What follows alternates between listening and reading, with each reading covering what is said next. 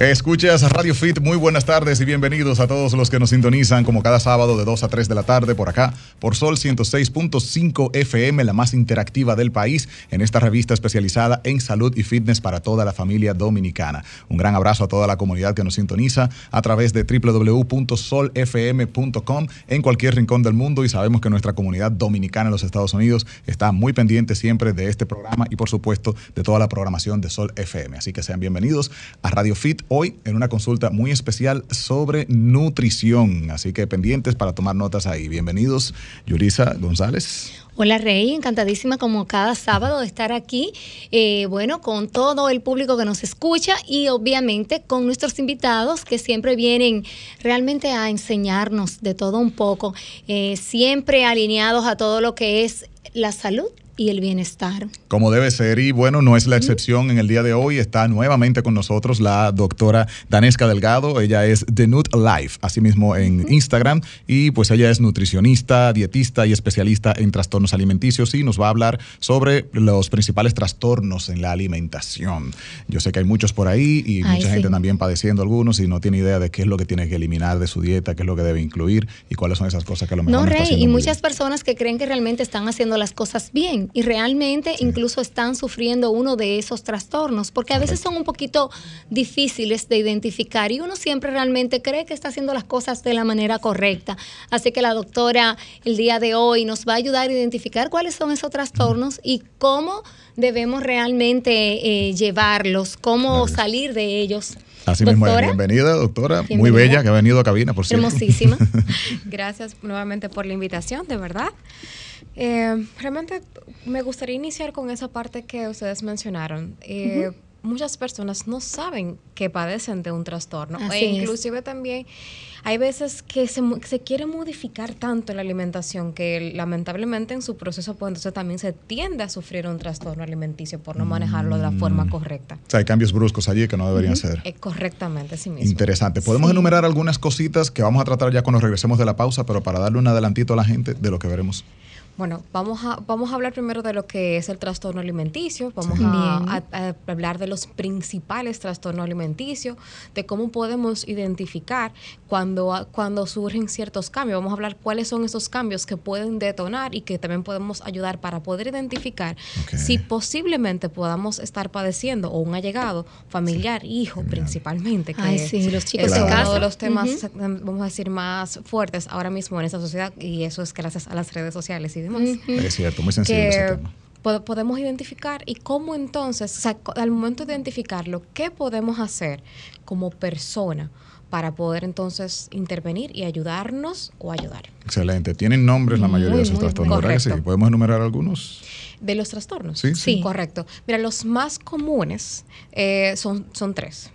Eh, la anorexia, que puede ser anorexia nerviosa o anorexia, que luego lo, hablaremos de más detalles. Muy bien. La bulimia, que también puede ser, eh, y el trastorno por atracón, que Ay, sí, sufrimos mucho de eso a veces. Yo creo que es muy común, doctora. esos son los tres más comunes y los que yo más realmente veo en consulta. Anorexia, bulimia y, trastorno, por, atracón. Perfecto. Bueno, pues vamos a entender ese universo. Yo sé que mucha gente ha escuchado de algunos, pero quizá no tenga la información más acabada. Lo vamos a tener más desarrollado cuando regresemos de la pausa. La doctora vino, pues no vino con las manos vacías, así que llega la gente. Tenemos un bocadito aquí de puro bocado by The New Life. Eh, ¿Nos puede contar así breve, doctor, antes de Bueno, eso se ve delicioso, Eso es nuestro famoso puro Banana Power. Eso es una merienda que es sin azúcares. Es hecho a base de banana, de, guineo preferiblemente que esté bien madurito, con harina de almendra, harina de avena y una mantequilla de maní que nosotros hacemos desde cero. natural. Totalmente natural. Y claro está, con un toque de semillas de chía para darnos ese boost que necesitamos siempre en nuestra ingesta de fibra diaria. Muy importante eso, doctora, que realmente ahí es un descuido que nosotros tenemos con el consumo de fibra. No consumimos lo suficiente. Pero muchísimas gracias por este regalito, porque no solamente se ve delicioso, sino que está muy bonito. Muy buena presentación. Y seguro sabe, yo voy ahora mismo a desatar la presentación. Mientras nos vamos a la pausa, voy a probar este Banana Power, que muy bien le hace también a nuestros peloteros, como el plátano Power. Ya volvemos.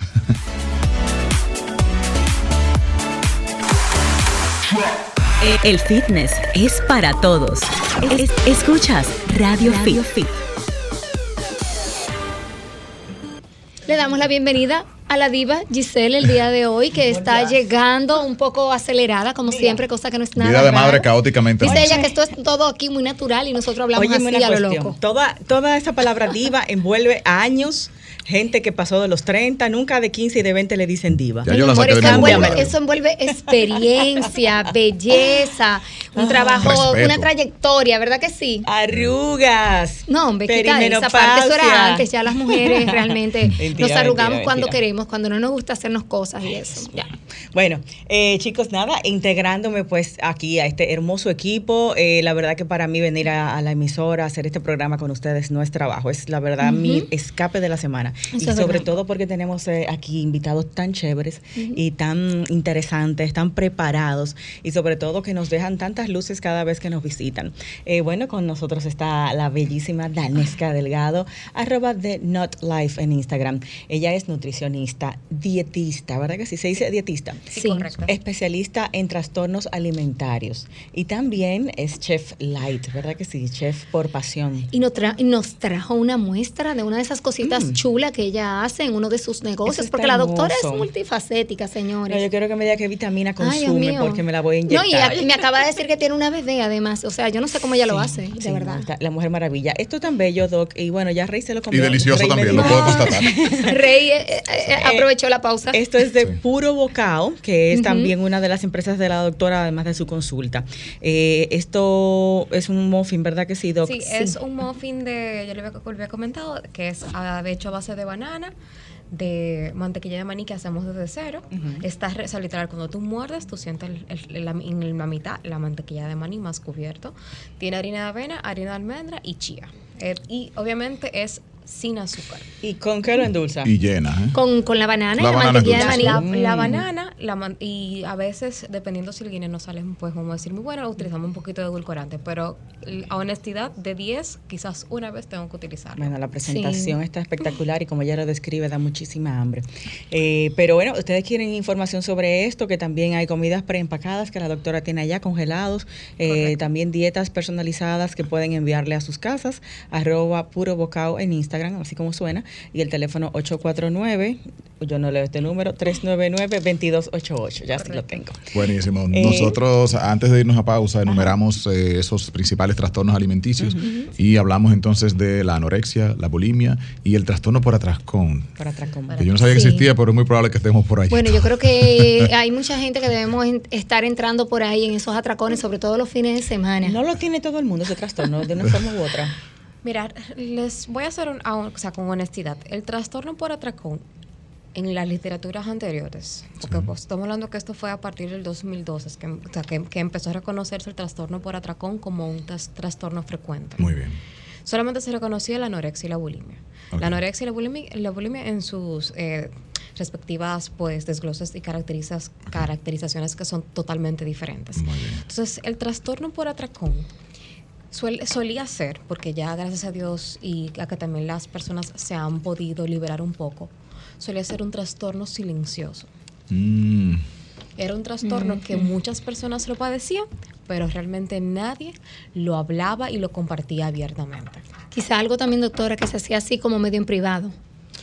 Eh, Eh, vamos a, se, se- vamos- se escucha bonito sí medio privado, pero era más cohibitivo. Es uno de los trastornos que yo puedo decir que las personas que lo Lo de- de padecen. verdad que lo padecen y que los reconocen, yo los aplaudo porque es uno de los trastornos de verdad que emocionalmente nos afecta tanto a nivel social, porque hay tanta presión social. Pero, ¿qué es un atracón exactamente? ¿Yo comerme un día cuatro platos de sancocho me dio un atracón? ¿O es algo que yo, como dice Julie, me tranco en una habitación con varias eh, Mira, meriendas vamos- y me la vamos- como? Yo te voy a poner, vamos a hacer dos cosas. Antes de darte la definición, yo te voy a poner un ejemplo para que puedas entender un poquito la definición del trastorno.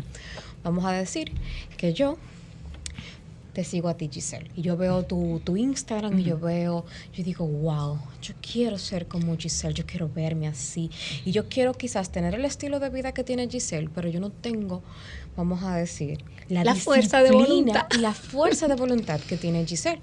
Pero aún así yo quiero drásticamente hacer un cambio. Entonces yo digo que yo no voy a comer Y yo digo que yo no voy a comer y digo delante del mundo, yo no voy a comer, delante de la gente, yo no voy a comer, pero entonces me entra un momento de ansiedad y quizás también estoy cruzando por un proceso de depresión, ya sea por aceptación personal, ya sea por alguna situación que esté pasando en mi, mi entorno laboral, personal, familiar. O porque no logro esa meta de tener ese cuerpo O que porque no quiero. logro esa meta. También he tenido pacientes que lo han tenido en proceso de duelo, de alguna pérdida de un familiar, de un miembro muy importante, hasta de una relación.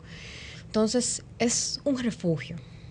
El alimento en este caso Un consuelo. es mi consuelo, es mi refugio. Entonces, para poder, para poder reconocerse como un trastorno de atracón, yo de- debe de haber una frecuencia de por lo menos mínimo una vez por semana. Es decir, que mi ingesta de alimentos, vamos a decir, tú dices, ay, que yo me como cuatro platos de sancocho, pero que en un lapso, por lo menos de dos horas, mi ingesta calórica sea aproximadamente el 25% de lo que yo me debo de comer en mi día completo. O sea, debe- o sea, y Una 20 gran ustedes- cantidad de alimentos. Ustedes dicen que 25% quizás, ay, eso no es mucho, pero cuando ustedes lo ponen a nivel de alimentos, eso equivale a yo no comerme cuatro platos de sancocho, eso equivale quizás a que yo me comí una pizza completa. completa de Sí. un tirón. Exactamente, de un tirón y que quizás yo no pueda parar. Es decir, que yo no pueda parar de comer.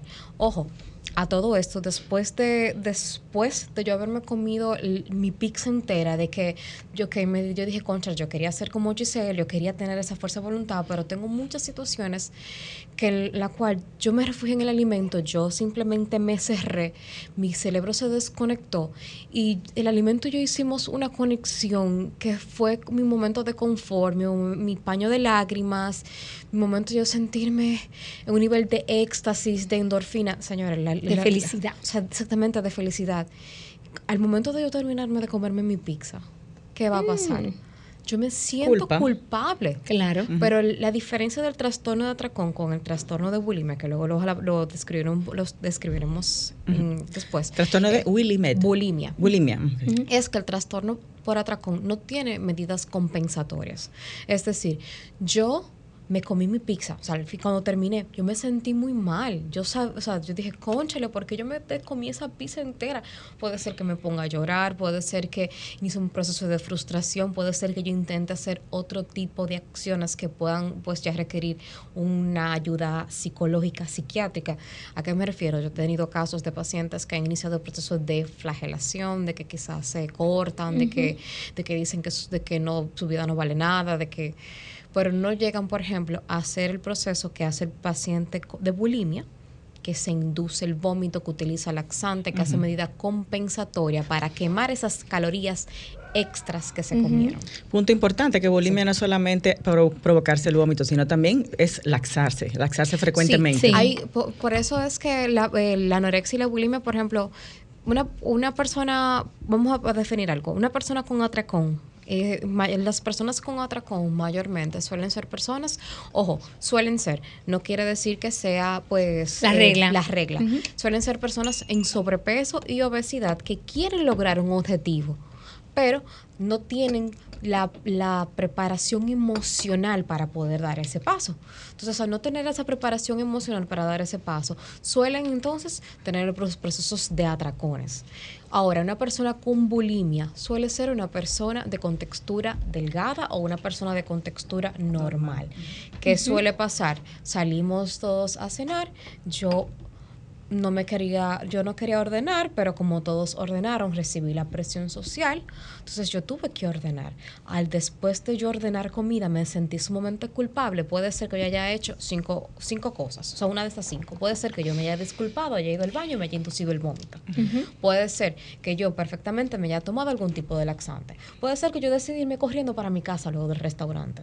O sea, hay, puede ser que inclusive yo decidí hacer un voto de no comer durante X cantidades de horas, hacer, hacer un, ayuno, un ayuno totalmente prolongado. El O sea, asunto es que hay como un autocastigo, Exactamente. Hay un, hay un autocastigo compensatorio para yo No, poder... la idea es tú buscar como la solución a eso que hiciste, es decir, compensar, eh, bueno, me comí todas esas calorías, de alguna manera tengo que perderlas, ya sea eh, provocándome, por ejemplo, el vómito o simplemente voy a dejar de comer durante el día entero, lo que resta del yo, día. yo, bueno, yo tuve una paciente que de verdad todavía yo buscamos los casos, no sabemos cómo ella duró una semana sin comer. Rayos. Esa paciente eh, sal- fue a una fiesta de unos 15, estoy hablando de un adolescente, fue a unos 15 de un familiar y en el- o sea, lo que hizo fueron unos 15 muy exagerados, fueron unos 15 así tipo La Bella y la Bestia. Entonces había literal, el salón era sumamente enorme, bello, era todo en cristal. Y había una, una pared completa lleno de comida la noche entera y no se acabó. Wow. Entonces, Bueno, esa, el- el- esa literal no se acabó la comida nunca y ella la noche entera se la pasó Comiendo. comiendo.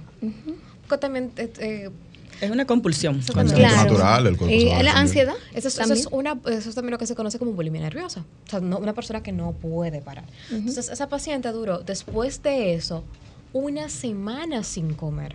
O sea, ya Wow. se tu- esa, Wow. esa paciente luego se tuvo que internar, tu- tu- pues estuvo totalmente descompensada. Como, como una medida compensatoria a la situación. Claro. Chicos, Correcto. no sé, eh, mientras eh, en lo que llegué aquí al programa, si mencionaron por orden cuáles son los más frecuentes. Sí. Esos tres. Sí, los mencionamos. Eh, son los ahora mismo estamos desarrollando este Y- del atracón, pero está la bulimia y la anorexia. Exactamente, y sobre todo, ¿cuáles son esas señales de alerta que debemos estar atentos en las personas que, nuestros miembros de la familia, amistades, para indicarnos que pudiera estar padeciendo un trastorno esta persona?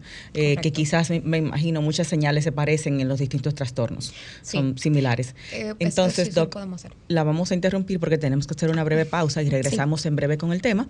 Estamos hablando de trastornos alimentarios. Si ustedes quieren preguntar a la doctora cualquiera de los temas, tanto esto como nutrición, nos pueden llamar aquí a la cabina directo, también a través de Instagram. Nuestras cuentas son arroba Raymond Moreta a mi derecha, arroba Julie Sagón con doble S, arroba The Nut Life, se escribe T-H-E. N-U-T Live y arroba Giselle Mueces, arroba Radio Fit con Giselle. Las líneas, chicos, si las tienen a mano, las compartimos ahora o luego de la pausa.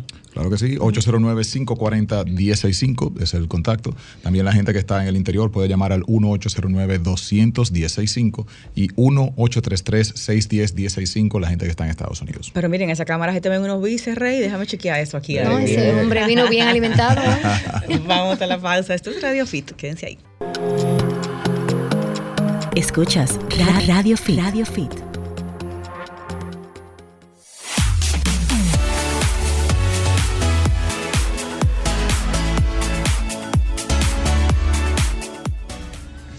Ya estamos de vuelta. Esto es Radio Fit, el mundo del fitness en tu radio. Hoy estamos hablando de los principales trastornos alimenticios. Y bueno, antes de la pausa hablábamos un poquito sobre eh, entender cuál es la diferencia también un poco entre bulimia, anorexia. Los y, pues, atracones también. Estos atracones eh, eh, repentinos que estamos conociendo ahora como un trastorno eh, per se. Y Tus vamos a entrar como. me están haciendo un Me están trastorno alimenticio a molestando. mí. Me siento, me siento en sobrepeso al lado de ti. ¿Cómo así? Me estás robando el protagonismo. Ay. Giselle. Así que déjame hablar a mí. Doc, una pregunta. Eh, tenemos muchas preguntas ya pla- planteadas, ¿no? Pero Sí. la principal. ¿Hay una razón por la cual eh, surgen los trastornos alimentarios? ¿Son genéticas las razones? ¿Son conductuales, aprendidas? ¿Son medioambientales? ¿Por qué surge eso? Opresión familiar, como O sea, estábamos hablando un, hace O un sea, rato. es algo, digamos, Mira, de personalidad. se puede decir que es multifactor, multifactorial. O sea, todas sí y todas no. La genética Sí. va a influenciar bastante. Por ejemplo, si, si tú tienes antecedentes familiares, si en tu familia hay antecedentes eh, de ansiedad diagnosticada y de, y de- y depresión diagnosticada, pues entonces puede ser que tú tengas una predisposición a tener trastorno. genética ya a, a- a que a presentar ansiedad o depresión, entonces eso pueda detonarte al- Mm. algún trastorno alimenticio.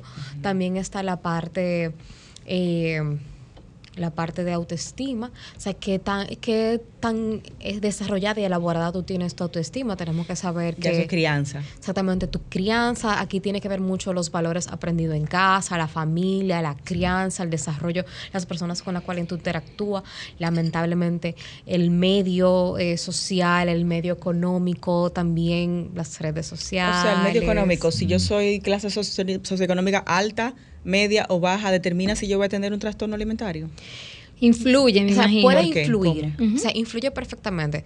Sabemos que, que mientras mayor sea el estatus social, pues mayor es la exposición a redes sociales, a acceso, vamos a decir, a, a mayor tecnología. Y a Y presión a la social. mismísima comida también, También. mayor acceso a la comida. También mayor acceso a la comida. mayor acceso a la comida, mayor acceso a privilegios. Privilegios alimenticios. Privilegios alimenticios, privilegios, o sea, privilegios de todo. Y que te compensen con comida, llena. porque muchas veces los padres también cometemos el error de premiar a nuestros hijos Claro. por cosas que hacen bien con, comida. Y es un gran error. Eso que usted menciona de la autoestima, importante destacar, fuera del aire nos dijo que no podemos referirnos a los niños cuando los tenemos en nuestra casa o delgados o pasados de peso con palabras así, estás muy gordo o estás muy flaco. Entonces, ¿cómo le podemos dirigir el tema a un hijo de manera sana de que hay que trabajar con su peso? Eh, pero- con palabras Mira, que Giselle, reafirmen lo positivo. Inclusive, el tú simplemente decirle, ay, mi gordita, ay, mi gordito, siempre, o sea, ya de por sí, ese niño o esa niña va a crecer entendiendo de que es gordita, de que Sí, es sí, gordito. Wow. Realmente en nuestra sociedad eh, a veces se entiende que eso es normal y señores, no es normal. Nosotros tenemos que empezar a quitar esos diminutivos, a quitar esos, esos adjetivos que no representan el físico de nuestros hijos. Si queremos utilizar palabras afirmativas y amorosas, podemos, hay muchísimas formas de hacerlo sin tener que utilizar eso. Hay veces que se escucha bonito, pero no lo es. Cuando queremos entonces referirnos a nuestros hijos, a decirle, por ejemplo, que, que deben de trabajar en su alimentación, no debemos decirle, ay, mijo, tú sí estás gordito, mami, mira esa pancita que Oh, tú, tú sí estás tienes. flaco. Oh, ay, Dios mío, tú, tú estás esquelético, tú te, tú te ves enfermo. Wow, señores, no. Es Y tendríamos difícil, que sentarnos ahí difícil. con ellos en términos medio científicos. Mira, estás en sobrepeso. Tampoco, es, es, sim- es simplemente decirle, difícil. es explicar. O sea, dependiendo de la edad del niño, va a ser el estilo y el lenguaje que se va a utilizar. Yo siempre digo, para esta parte apóyase de un especialista que le va a ayudar a utilizar las mejores palabras. ¿Por qué? Porque dependiendo de la palabra que nosotros vayamos a utilizar, podemos marcar drásticamente el futuro de nuestros hijos. Ay, qué exagerada esa, esa señora. No, es en serio. Claro. Lo que pasa es que ahora se conoce cosas que no se sabía antes. Por ejemplo, ¿qué se puede hacer con un caso de un niño, vamos a decir, de 10 años que está un poquito pasado de peso? Lo primero que podemos hacer es hacer un cambio en la alimentación de la casa, todos en conjunto. ¿Por qué? Para apoyarle. Porque mundo nada, a dieta. no vamos a utilizar la palabra dieta, vamos a utilizar a que todos vamos a comer mejor en casa. Claro. Entonces, ya por ejemplo, salud, ya por ejemplo, ahí tenemos un cambio. Ya no vamos a utilizar la palabra dieta. Primero, dieta es todo lo que comemos, que eso lo hablamos inclusive Sí, la vez claro. pasada. Sí. Los O sea, vamos- componentes ahora de vamos a comer oh, eh, Más Pepito, saludable. Hoy, eh, vamos, ahora vamos, vamos todos a comer mejor. Entonces, ¿qué tú puedes hacer? Tú puedes involucrar al niño en ese proceso. Ok, mira, vamos a comer todos. Yo sé que, yo sé que no te gustan los vegetales, pero vamos, vamos a empezar a probar los vegetales. ¿Por qué? Bueno, porque mira, con los vegetales podemos obtener esos beneficios, te va a ayudar a sentir mejor, te va a dar más energía sin tener que utilizar la palabra, porque te va a ayudar a bajar de peso. Porque que entonces va- el niño va a relacionar el alimento con Como una, me- condición. O como una medicina. Y que es contra él el asunto y que él es el problema. Yo pienso que de alguna manera, quizás si estoy entendiendo parte de lo que usted menciona. Gracias por Es cubrirte. sacar. ¿Viste, Gisela? Ahora sí. Gracias, te lo agradezco. Bien. Sí. Ay, Soy empático, soy empático. Ah, tú tienes que ayudarme con mi trastorno. Vamos. Seguimos. Es la mente que está el resto, ¿no sabes? Sí. Claro. Mira, eh, de alguna manera, ¿cómo sacar el, el- el tema de, de los calificativos de gordito, flaquito de la conversación? Es más bien eh, in- introducir la solución en la conversación. O sea, vamos a comer mejor o vamos a entrenarnos, pero no es que tú tienes un problema y yo vengo a atacarlo. Correcto. Porque al final el problema se va a corregir si hacemos los cambios de- en, en los hábitos. Y muchas Y- veces, sobre todo los adolescentes, hacen todo lo contrario a lo que nosotros queremos. Le decimos, tú estás gordito, vamos a poner una dieta o lo que sea, y provocamos todo lo La contrario. Es decir, yo voy a comer de maldad. Hablamos O a lo mucho- mejor él quiere decidir, yo me siento bien así. También, Exacto. esa es otra. Y Bueno. Es un tema social porque hasta en la pareja nos decimos gordo, flaca y es como de cariño. O sea, Sí. eh, la forma del cuerpo eh, Sí, pero- viene siendo un adjetivo, vamos a decir, de pero, cariño. Pero por eso esos adjetivos deben de cambiarse, porque no sabemos el, o sea, la preparación emocional que tiene esa persona para poder sobrellevar eso. claro. Doc, Y- hablamos y de perdón, niñez. eh, quizá en esa misma línea, eh, un un punto más. Yo creo que hay dos posibilidades ahí. O el estigma de, de me dicen gordito, flaquito, me puedo sentir mal, pero también puede ocurrir como que una validación allí. Y yo soy gordito y qué bien, estoy feliz y no voy a hacer nada para así. cambiarlo. Soy el gordo de la clase, Sí, eso el me gordo. destaca.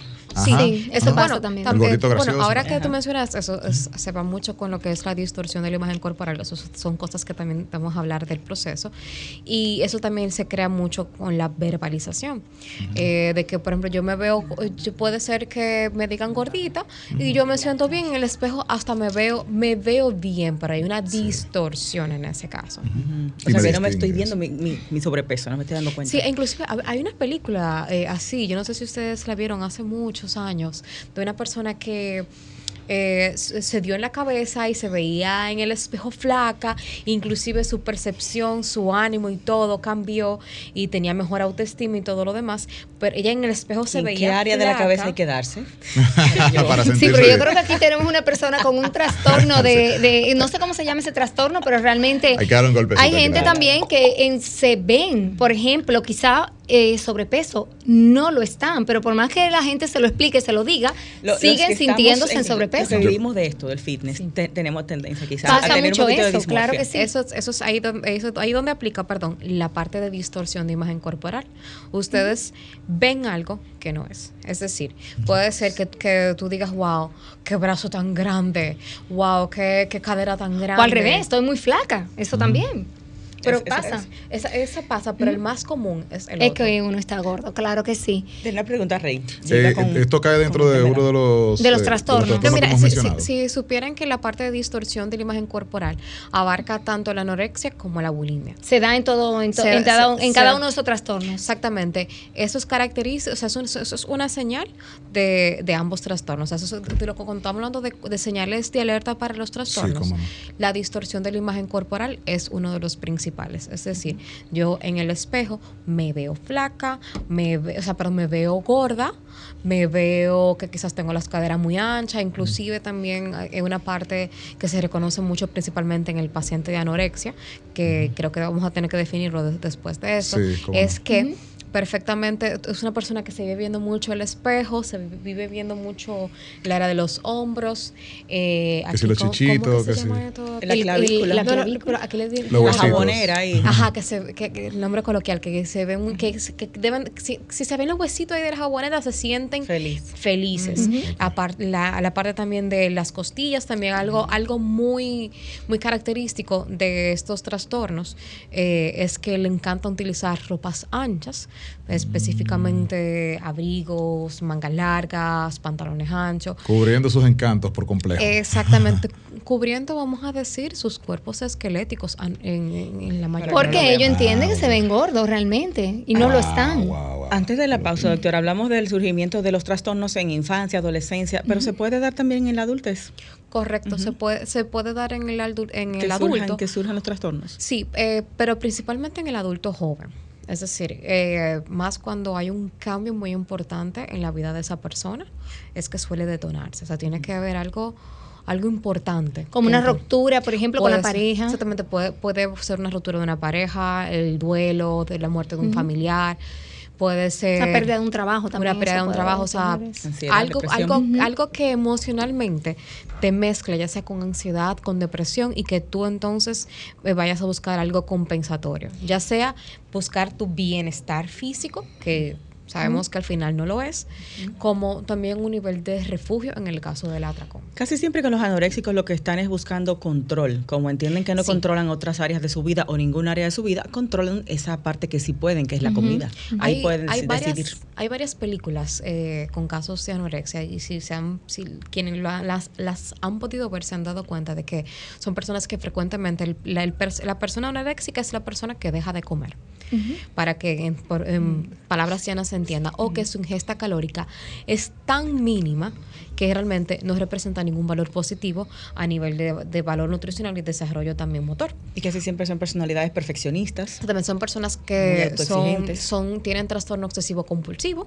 Casi siempre el, anore- el anoréxico se vuelve también un anoréxico nervioso por la- el trastorno de obsesividad compulsividad. O sea, son, van, De van- la mano. De verdad. Surgen otras, otras patologías con eso. Sí, usualmente el que, o sea, una persona que tiene trastorno obsesivo compulsivo es decir, una persona que quiere tener el control, que quiere tener todo en orden, que quiere hacerlo todo perfecto, que quiere tener, o sea, un esquema de vida hasta que hay personas, yo conozco, yo tengo un paciente que hasta, o sea, ni siquiera se había graduado del colegio y ya tenía eh, un esquema programado para 30 años de, de cómo iba, de cómo iba a ser su proyección de vida. Es una necesidad de control. Claro. Es, es una necesidad obsesiva de control y por ejemplo los adultos que llega un momento de ruptura de ese control, entonces puede ser que se desarrolle un proceso principalmente más de anorexia que bulimia.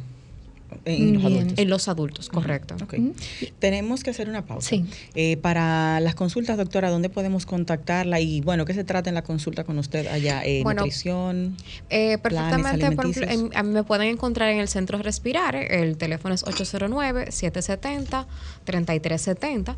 Eh, como saben, yo soy nutricionista. La parte psicológica yo siempre la voy a trabajar acompañada de un especialista. Conmigo van a trabajar mucho lo que es eh, la imagen corporal, tener también una mejor relación con los alimentos. Eh, si ya el caso, por ejemplo, requiere de, trabajo con un psiquiatra, pues entonces ahí vamos a hacer un trabajo multidisciplinario donde se hacen sesiones en conjunto, tenemos un seguimiento con diarios. Realmente el- esta parte a nivel nutricional, yo siempre digo que si se está especializado, pues mucho mejor, porque se puede trabajar de una forma muy bonita. El que esa relación que, se, que fue tan fea en el pasado con la alimentación, de que se ve que es un castigo, de que se ve de que tiene que ser algo riguroso, pues entonces puede evolucionar y a la larga se puede mejorar. El 70% de los trastornos alimenticios pueden perfectamente tratarse y controlarse. Ojo, no todos se sanan al 100%. Es importante eso saber. Siempre van a quedar secuelas que pueden detonar. Por eso es importante la sanación y el seguimiento, riguroso. Claro. Bueno, entonces en Instagram, arroba The Not Life, T-H-E-N-U-T Life. ¿Y teléfono, doctora? El teléfono es 809-770-3370. Bien, hacemos una pausa. Tenemos preguntas de Julie, de Rey. Y aquí yo tengo un trastorno que no se mencionó, me imagino que es poco frecuente, pero me llamó la atención: trastorno de rumiación. Ese sí es como que suena raro ese. Sí. volvemos, Eso no lo había escuchado. volvemos con más. Esto es Radio. El fitness es para todos. Es- escuchas Radio, Fit.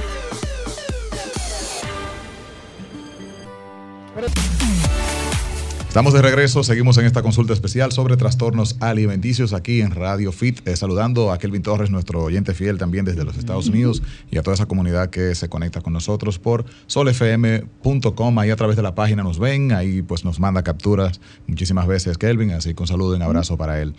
Estamos hablando un poco fuera de récord de un trastorno más que me parece muy interesante porque está ligado también un poco con un hábito que la mayoría tenemos. Así que, ¿cómo es el nombre de ese? de La ese? rumiación. La En rumiación. estos cinco minutos que nos faltan, eh, nos gustaría tocar eso, doctora, y las señales de advertencia de Sí. quién puede estar padeciendo eso a nuestro alrededor. Fijarnos para estar pendientes de quién Mira, está en una situación de Justo en trastorno. la pausa eh, estaba viendo, leyendo un caso que tuve hace, hace cinco años. De ya. rumiación. Sí, uno de, mis Ujú. de- de mis primeros casos. Eh, bueno, en este caso fue un paciente adulto. Ah, fue un Sí. paciente, sí, disculpen, fue un paciente adulto. Y por ejemplo, en el caso de él se caracterizaba principalmente porque después de que él ingería sus alimentos, él perfectamente se voluntariamente se producía como si fuera el vómito, pero era eh, el, para volver a masticar el alimento. O sea, lo tragaba, lo vomitaba y volvía y lo masticaba y lo tragaba. No lo llegaba a no tragar. no llegaba a vomitarlo. Eso es como que, por ejemplo, ahí se va a escuchar un poco Es- desagradable, pero, pero, Pero es real, esa pero información. es muy característico de los pacientes con rumiación, principalmente en edades adultas que ya tienen más control de muchas cosas. Eh, yo, me, yo, me- yo pido una hamburguesa, me la coma, me gustó mucho, Llega al estómago. llega al estómago y yo voluntariamente hago eh, fuerzas en mi estómago para que el alimento vuelva otra vez a subir y yo vuelvo otra vez lo mastico y puede ser que o lo escupa o me lo trague. O sea, no completa el vómito. Wow. No Correcto. completa el O no se sea, completa el proceso esa sensación que uno dice como que, eh, ay, eso me repitió. Sí, como, como que dice la gente subió. coloquialmente, como algo desagradable, ellos lo provocan porque quieren sentir la repetición del tú lo, tú lo haces involuntario, Doctora, pero, pero él- eso, Ajá, eso claro. es un trabajo. ¿Y eso se puede? Sí, Eso mío, es un trabajo. el, señores, el estómago, creo que lo, habíamos- lo- lo habíamos hablado anteriormente, es, Es músculo. músculo. Entonces, todo eso se ejercita. Por eso Dios también mío. llega un momento en No el cual, por ejemplo, los pacientes, lo- no, no, no, los pacientes bulímicos se provocan el vómito sin ni siquiera tener que in- entrarse, no voy a decir nada de lo que necesitan para hacerlo. serio? Claro, Pero sin sí. inducirlo de manera que las maneras Yo que tenía- yo Sí, utilizan. pero la yo gente se, tengo los, una- los tipos una hacen competencia de paciente. gases. Eso es así. Ah, yo, bueno, sí. yo Ah, tengo sí, una bueno, paciente ¿verdad? que ya ella está, en eh, ya, de verdad, ya está, vamos a decir, curada, pero una paciente que tiene más de 10 años tratándose la, la bulimia, que ella me dice, todavía yo puedo pensar en, quiero vomitar, Y y, sube. y la comida Wow. Y lo logra. O sea, un control mental que tienen de su. de Entonces su pasa lo mismo cuerpo. con el trastorno de rumiación. Entonces, ¿qué pasa? Para considerarse un trastorno de rumiación tiene que ser algo frecuente de que la persona lo haga por lo menos repetitivamente de dos a tres veces a la semana po- por un periodo de un mes. Ok. Ya ahí se habla de un trastorno. Sí, Me imagino que tiene que ver con los animales rumiantes que hacen eso mismo con Sí. la comida, la vuelven una pasta, pero ellos sí la tragan. En el caso Sí. de la rumiación es que la persona la escupe La elimina. la hay, pasta. dos, hay dos tipos. Están los que le escupen, que, de- que saborean el alimento para no obtener la, la ingesta calórica, que usualmente lo hacen los que eran anteriormente anoréxicos. Y están los que sí la degluten y vuelven y lo suben otra vez. Y se, y se vuelven a comer el bolo alimenticio. Increíble. Ese es Ay, Dios frecuente. mío, doctora. Antes de avanzar, había personas que marcaron durante la pausa, así que rapidito en este momento, 809-540-1065 para atender a sus preguntas. Doctora, las edades Más tenemos la Hay- línea. hay una Ah, hay una línea, Judy. perfecto. Buenas tardes, Radio Fit. Buenas. Radio Fit, Hola. buenas. Sí, amor, te escuchamos. Adelante. También. ¿Me escuchas? Se escucha un poquito lejos. Si te puedes Ahí acercar un se poco más escucha a la bocina de donde estás llamando. Sí, ahí se escucha. Entiendo, sí. Sobre el tema que están hablando, excelente tema. Entiendo que los trastornos alimenticios en, en, la- en los adolescentes tienen mucho que ver en las etapas de transiciones de los jóvenes, de los adolescentes. Eh, hay un problema también de fondo. Ahora mismo los padres le están prestando poca atención. ¿Sí? ¿Me escuchan? Sí, Sí, escuchamos. claro. Te escuchamos. Ah, entonces, eh, eso, esos trastornos, como le estaba diciendo, vienen mucho eh, en la etapa de transición de los adolescentes. Eh, ahora bien, hay un problema también de fondo, que es que los padres ahora mm, bien tienen poco tiempo con la pluralidad de empleo. Los padres tienen poco tiempo para dedicarle eh, ese tiempo a la alimentación de sus hijos. Y es por eso que le dan lo primero que tengan en la nevera, es lo que ellos le dan, tanto sea para una merienda, tanto sea para que se lo lleven a su, a su colegio y todo. Pero sí, eh, esos cambios eh, alimenticios tienen que ser acompañados por un profesional, porque cuando hay esos trastornos, si no se atiende por un profesional, es difícil de que puedan salir adelante esos jóvenes. Pasen buenas tardes. Gracias por tu llamada. gracias. Doctora, las señales de que estamos Las señales y padeciendo. las edades que nos deben preocupar, aparte de los Sí. adolescentes. Ya rapidito, pues en menos de Vamos- 30 Vamos segundos. primero con las edades. Eh, el grupo más vulnerable, como la persona que llamó comentó, realmente son los adolescentes, principalmente en la edad transicional, en la edad más difícil. Es decir, la transicional es la edad de preadolescente, adolescente, en la edad en el cual eh, yo reconozco el yo el que yo soy, el, el, el cual yo quiero crear una cierta independencia emocional. Vamos, a- vamos a hablar claro. Entonces, eso, eso implica muchas emociones. Entonces, esa transición, pues, es la edad más vulnerable para desarrollar un trastorno alimenticio. Digamos que de 10 a los 13 por ahí. Bueno, la literatura dice a partir de los 12, pero te Creo soy, que nece- antes. te soy nece- sincera, eh, la parte laboral me dice que a partir de los 10. 10, Y 15 por ahí. rapidito, eh, tres señales, cinco señales de que hay un padecimiento de trastorno alimenticio. La- así, el- un, dos, tres, así. La primera es eh, el conteo excesivo de calorías, también la restricción de alimentos, es decir, que, que Comer poco. Eh, empezamos a ver que esa persona empieza a limitar sus alimentos. Igualmente también eh, la aislación social. Ese es, ese es uno de los indicativos generales en todos. No querer salir. O sea, no, que- no, sé- no No querer salir, socializar. no, no querer socializar y principalmente no querer compartir eh, la mesa a nivel familiar. También, que es muy reconocido en la parte de, de los atracones, el esconder los alimentos eh, debajo de la cama, en los closets, en la media, en los zapatos. Y pues claro está también la distorsión de la imagen corporal que lo habíamos hablado, el, el- el verse mucho físicamente en el espejo, el ocultar eh, El sus- cuerpo. su parte de su cuerpo. Y pues claro está Conductas obsesivo-compulsivas, Eso, tal vez. decir, en que su cabe más temas las conductas obsesivas compulsivas con- a respecto a la alimentación y a su físico. Excelente, Doc, doctora. muchísimas Buenísimo. gracias por su participación, señores. Será Excelente. Hasta el próximo sábado. A la doctora la consiguen en arroba The Not Life en Instagram y en el teléfono rapidito, Doc. 809-770-3370. Rey, Julie y Giselle nos despedimos. Gracias, doctora Danesca Delgado. Hasta el próximo sábado a las 2 aquí en Radio Fit. Besotes para todos. Bye. bye. Sol 106.5, la más interactiva. Una emisora RCC Miria.